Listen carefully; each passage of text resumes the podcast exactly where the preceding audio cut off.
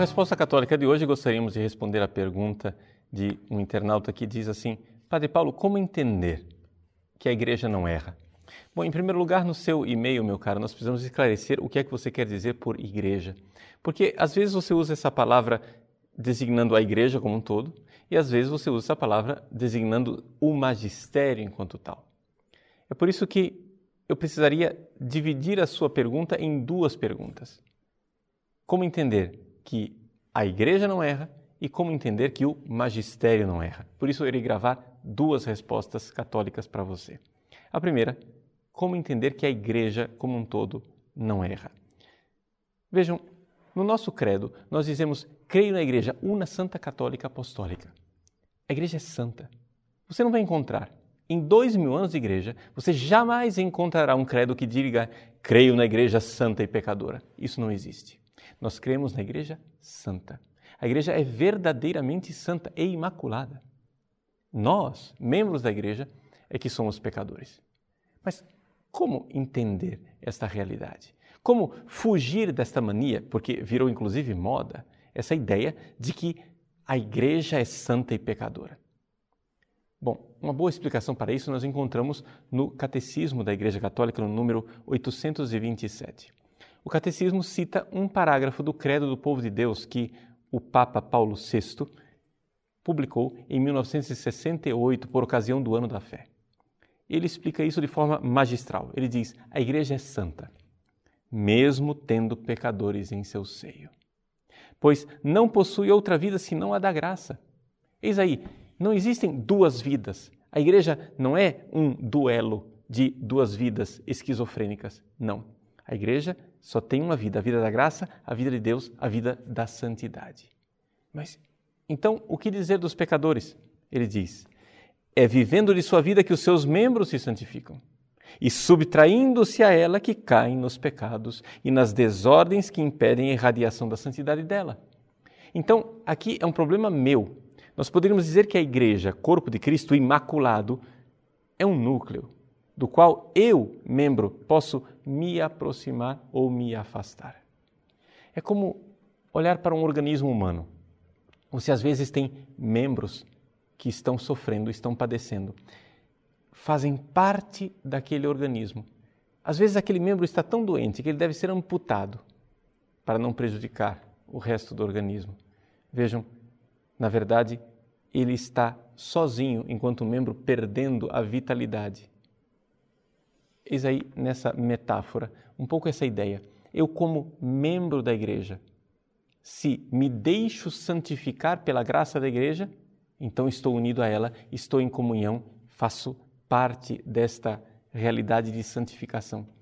Mas se eu, por minha livre iniciativa e por minha responsabilidade pessoal, me afasto da vida da igreja, então eu vou de alguma forma deteriorando nesta vida da graça, me afastando da vida da igreja e, portanto, saindo da igreja. Todo pecado, de alguma forma, é uma espécie de saída da igreja. É como se eu estivesse dando passos para fora da comunhão com o corpo de Cristo. Então, vejamos a igreja, ela, que é mãe, quer que seus filhos estejam em comunhão com ela. É por isso que os membros santos da igreja fazem penitência e pedem perdão a Deus pelos pecados dos membros da igreja para sanar a vida destes membros que vão se afastando.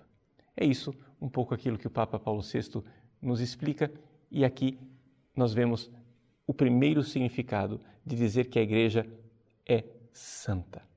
Tem membros pecadores, mas ela é santa. Não podemos dizer que a igreja é santa e pecadora. Só podemos dizer que ela é santa. Mas esta realidade, ela é uma realidade que se estende a todo o povo de Deus também num outro aspecto. Quando nós falamos da indefectibilidade da fé. Sim, eu, membro da igreja, posso pecar, e eu, membro da igreja, posso perder a fé. Mas a igreja não pode perder a fé. Por isso, quando nós falamos de infalibilidade, nós estamos falando de uma característica que pertence à igreja.